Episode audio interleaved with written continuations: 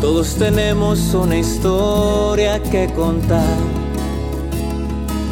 Todos tenemos una historia que contar. Todos tenemos una historia que contar.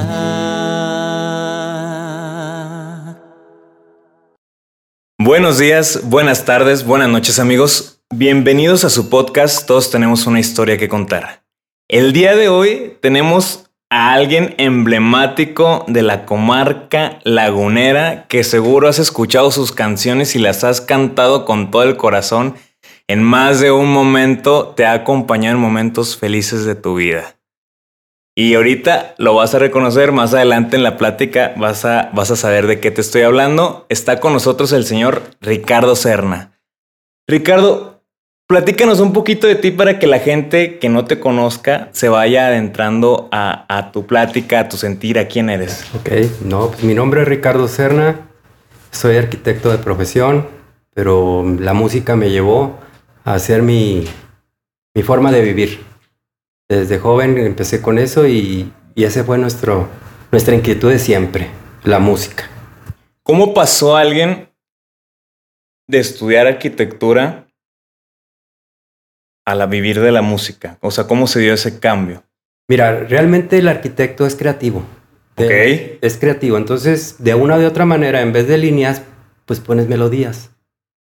¿Sí? En vez de muros pones acompañamientos. Y así vas haciendo la similitud. Y, un arquitecto, es, su principal objetivo es creatividad. ¿Sí? Entonces acá en la música es lo mismo. Si no eres creativo, pues ahí te quedas. ¿Por qué? Porque no, no tienes inventiva, no tienes idea. Entonces ahí te puedes quedar sin, sin progresar.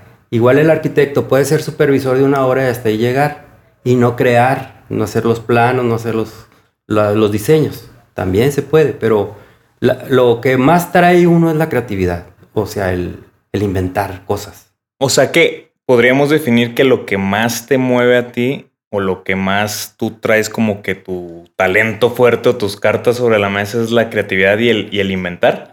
El crear canciones, crear. espacios, crear formas. Y este, eh, la arquitectura sí te sirve para eso. Y mucho. ¿Qué fue primero?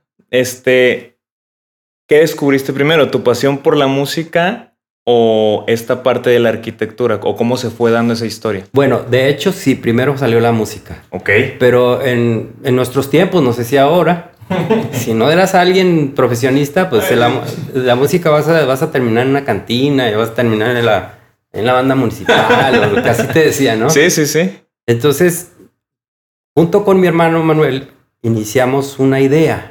Así, así como tú creas una idea, se te ocurre algo, ¿no? Ajá.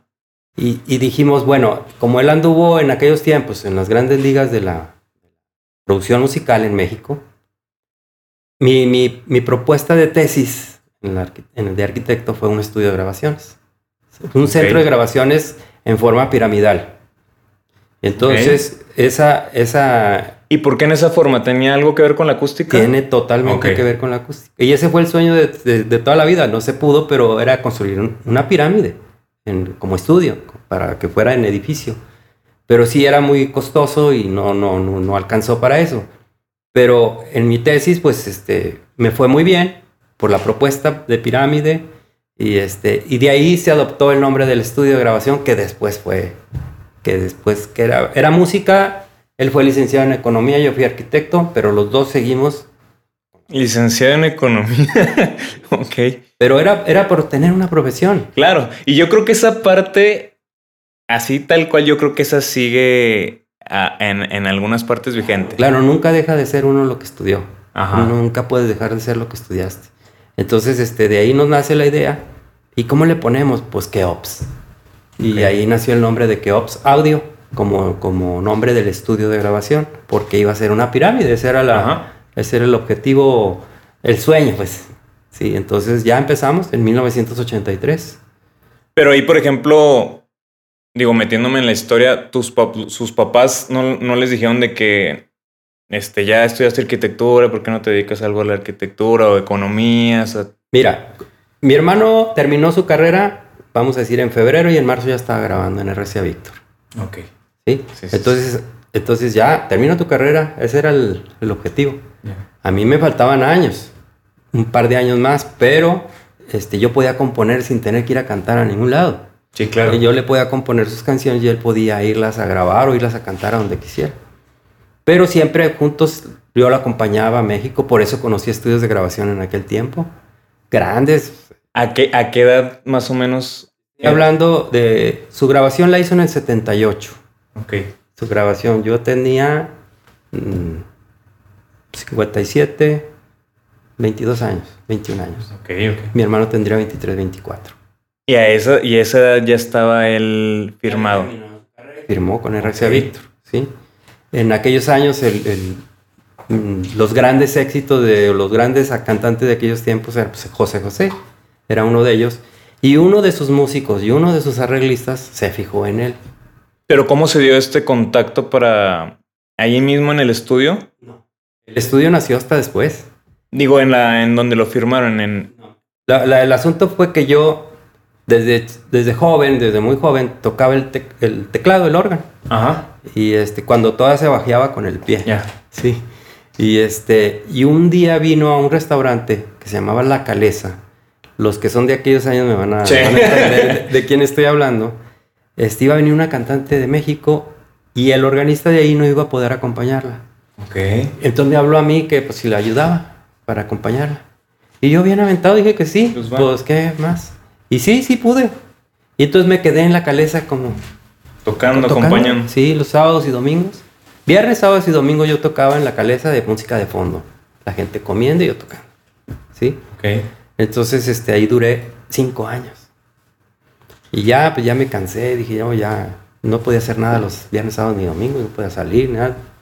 Y aparte no iba con esta parte que dices que eres muy tú de creatividad y inventar, ¿no? Porque pues Porque era... yo estudiaba y tocaba la, la par. Ajá. O sea, de hecho, muchas de las cosas que yo compraba para dibujar y todo, pues, yo las compraba porque yo me ganaba mi Sí, dinero claro. tocando.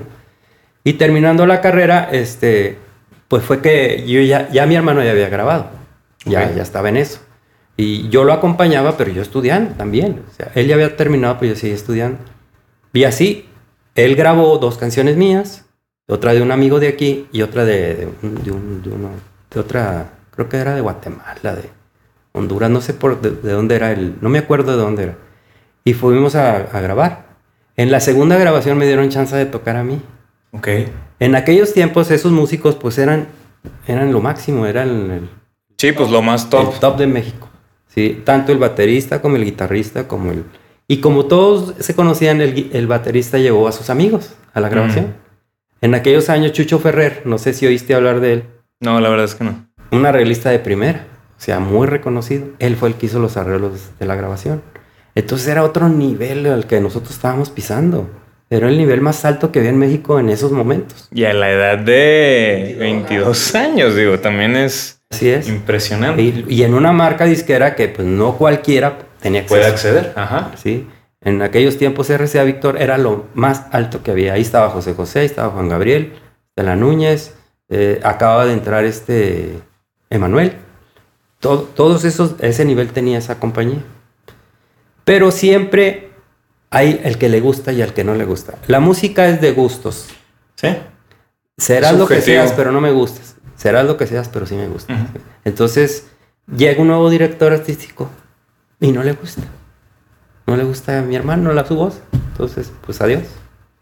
A los Se dos. quedó grabada las canciones. Ah, nunca salieron al aire. Ah, ok. ¿Y en ese disco ya estaba una de las canciones que compusiste? Se, dejaron para el, Para el segundo. siguiente disco. Ok. Y entonces este, se quedaron enlatadas, así le decían. Se quedaron enlatadas y yo, pues bueno, pues ni modo. Y por ejemplo, perdón que te interrumpa, ¿cómo le hacía un joven de 22 años para manejar esta parte de ya estar en lo top, top, top, top? Y luego de repente que llegue otro artista, digo, otro director artístico, que cambie todo y que otra vez ya no estoy en el... ¿Cómo manejar esos cambios? ¿Cómo se manejaban esos Es cambios? una desilusión total. Desilusión total, claro. Este baterista le siguió insistiendo. Porque lo tomó como yo soy tu representante.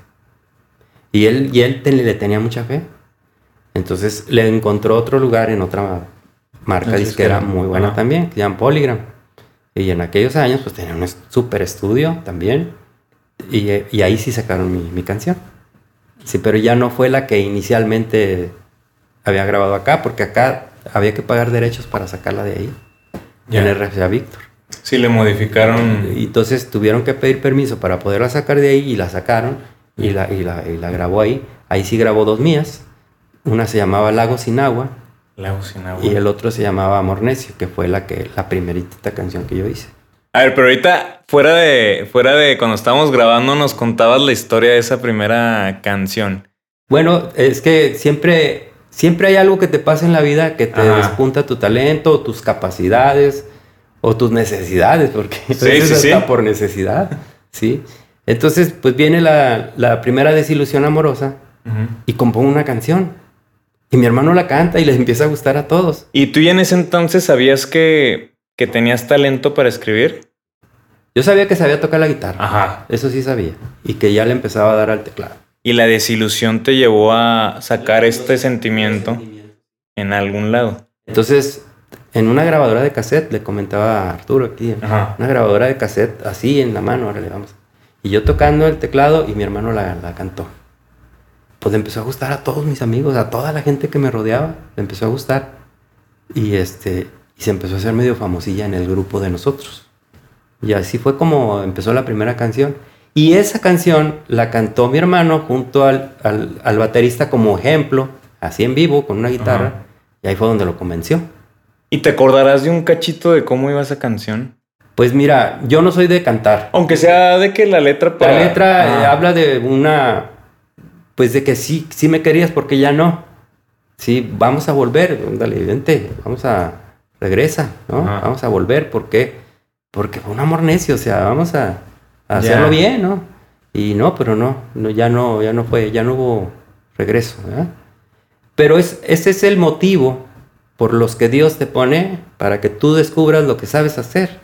Okay. Así lo tomé yo. Uh -huh. Y entonces empecé a, a, ver y a ver y empecé a componer más y más y más. Al rato era por lo que le pasaba al amigo, al rato era por lo que se me ocurría. No era por una inspiración de decirme... No, simplemente ya escribías. Ah, ya podía yo redactar. Claro, como componía en el... En, el, en los ochentas a como compongo ahorita, pues es muy distinto. Sí, pues va cambiando también las épocas y todo. Va cambiando ¿no? la época, va cambiando la, la manera de... De hablar también. De hablar, de ver la vida. Ajá. Porque ustedes jóvenes, esta misma vida la ven diferente. ¿Sí? Y es lo mismo, es el mismo sol, es el mismo aire, pero lo vemos diferente todo. Uh -huh. ¿Sí? Entonces, este, el que, el que, trae el carro más acá es el que tiene más lana y es el... Es el no, no es cierto. Ajá. Cuando pasan los años te das cuenta que eso no es. El carro no es, el carro nomás es... Al rato de cinco años se hizo viejo. ¿Sí? Y ya te gastaste un dineral. Pero así lo ven los jóvenes de hoy. Yo lo veo como decir, yo no necesito un medio de transporte cómodo y seguro. No necesito más. Uh -huh. Pero tienen, tienen que pasar por esa parte todos los jóvenes para, para, ir entendiendo y ya después lo que me decía mi papá, ah, es que mi papá cómo molía con eso, pues es que era así era. Ajá. Ya te, da, te vas dando cuenta que así era. ¿Sí? Entonces no hay... Yo digo, Dios te pone, pum, átale, para que, Señalitas. Tú, para que tú descubras lo que tienes y puedas hacer. Es más, de eso vas a vivir. Yo creo que él dijo en ese momento. A ver, ahí viene una parte interesante que me gustaría preguntarte y que creo que sería interesante para la gente que te está viendo y escuchando que les des una pista y un norte en cuanto a esto que te voy a preguntar. Ok, ¿cómo saber distinguir primero que nada estas invitaciones que te da la vida y estas señales? Cuando, por ejemplo, en tu caso, por lo que me platicas y me cuentas, por ejemplo, el ruido exterior te decía, no, tienes que estudiar primero algo para que seas profesionista. No, es porque si no te vas a morir de hambre, porque si no vas a acabar no sé dónde. Es un, ¿cómo no hacerle caso a eso y escucharte a, a esta invitación que estás escuchando o que la vida te está poniendo, pues? Y la otra sería, ¿cómo mantenerte en esa, en esa invitación que te dio la vida con lo que acabas de decir de que pues con eso puedes vivir, con eso te puede ir bien. O sea, ¿cómo tú descubriste que con esto podías vivir y desarrollar una vida en torno a esto? Haciendo a un lado pues este ruido que a veces nos desconcentra o que a veces nos hace perdernos de lo que realmente es para nosotros. Mira, los jóvenes de hoy, creo yo, que viven más rápido como lo vivió uno A lo mejor nosotros vivíamos más rápido que como lo vivieron mis papás o nuestros papás. Ajá. ¿verdad? Y así es una evolución. Los jóvenes de hoy, yo veo, por ejemplo, mis nietas, tengo dos nietas, son, o sea, qué, qué bárbaras, o sea, están muy adelantadas, ¿sí? Entonces, yo a los 18 años, ¿qué iba a saber de señales? No sabía señales de nada, yo simplemente lo hacía porque me nací y ya. Cuando pasan los años, es cuando te estás dan- das cuenta y pones atención qué fue lo que pasó. Y empiezas a, hacer un recuento de todo lo que te pasó y dices, ah, caramba, ah, por aquí era, por esto, por esto y por esto. Pero tienen que, pas tienen que pasar los jóvenes por ahí, si no, no van a aprender. Con que les digas, te van a decir, sí, sí, mañana, ¿sí? Oye, que vayan a votar, muchachos, no se vayan de vacaciones, miren que... de que "Va, mi- con mi voto no va a ganar ni va a perder, hombre, vámonos, ¿sí? Entonces no vamos entendiendo más que cuando pasan los años. Cuando la vida te va dando tus golpecitos o te va dando tus enseñanzas, hasta ahí lo descubres. Yo le puedo decir a un joven 20 veces, mira, y no me va a hacer caso porque él vive diferente, él ve la vida diferente. Pero por ejemplo, ahí dijiste una clave que se me hace muy importante y que eso siento que no cambia aunque las épocas vayan pasando, que es, dijiste, "Ah, yo a mis 18 años no sabía de señales ni de vida, pero solo hacía lo que yo sentía. Y creo que el sentir es lo que nos va guiando a lo que realmente importa en nuestras vidas, como para, para ti es diferente, para mí es diferente y para el que nos escuche es diferente. Pero creo que el sentir sí no cambia en la época porque es como la intuición que tenemos. Y sabes también cómo te educaron, cómo te formaron. Porque a nosotros nos formaron en un ambiente de, de disciplina. No muy rigorista, pero sí disciplina. El Ujú. papá era, cállate, no le contestes ni le levantes la voz porque eh, pues te- no te iba bien. Y luego yo fui, un- yo fui el 8 de 9 Ya. hijos. O sea, pues no me ponían atención así como le ponemos, le ponen a un par de hijos, ¿no? claro. Entonces yo me fui creciendo, yo, mi, mi hermano mayor tenía 20 años y yo tenía 8. O sea, había una diferencia tremenda. Pero cada, cada quien se fue formando y cómo te fuimos educando, eso sí, con mucho respeto a los mayores, a los papás sobre todo. Y entonces yo pienso, si mi papá me decía, no, mire, mijo, ¿qué te parece si...? Porque yo en el primer año de arquitectura le dije, ¿sabe qué, papá? Yo quiero estudiar música. Ok. ¿sí? Este, y me convenció. Mira, termina tu carrera y yo luego te apoyo en lo que tú quieras, ¿sí? Fíjate, yo terminé mi carrera en el 81. Y él murió en el 83. ¿Qué me pudo haber apoyado? Finalmente, cuando ya pasaron los años, él me decía, ¿y dónde vas a vivir? Y yo decía, pues en una casa, ¿no? este, ¿y quién te va a hacer de comer? Y pues, pues, pues alguien, ¿no? Y siempre, pues usted es el responsable de mí, ¿no? Entonces, pues yo me quiero estudiar música nada más. ¿Y a dónde? Pues a donde haya México, pues a México. Este, entonces me convenció. Termina tu carrera y luego ya hacemos lo que tú quieras. Pues ándale pues. Y, y como mi hermano empezó a grabar y yo a la par estaba ahí con él, Ujú. pues empezamos a... Empecé a saborear todo eso. ¿Sí? Yo todavía estudiando y él ya cantando a nivel profesional. ¿Sí? Entonces me decías que ya llegó esta parte de que cantó tu canción en, en- con la guitarrita y la escucharon y, y- y les gustó. El contacto que decías, ¿cómo fue el contacto con ellos? Ok. Mi hermano se fue a probar a un, a un bar que estaba ahí en el hotel que se llama ahorita El Paraíso, se llama. Es que está por Independencia. Marriott.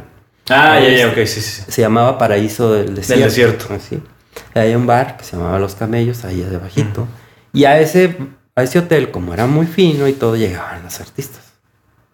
Entonces una vez llegué y estaba, me- me- mi hermano fue a, que, a ver si cantaba ahí. No, me quedé yo porque yo lo, eh, quería música de fondo.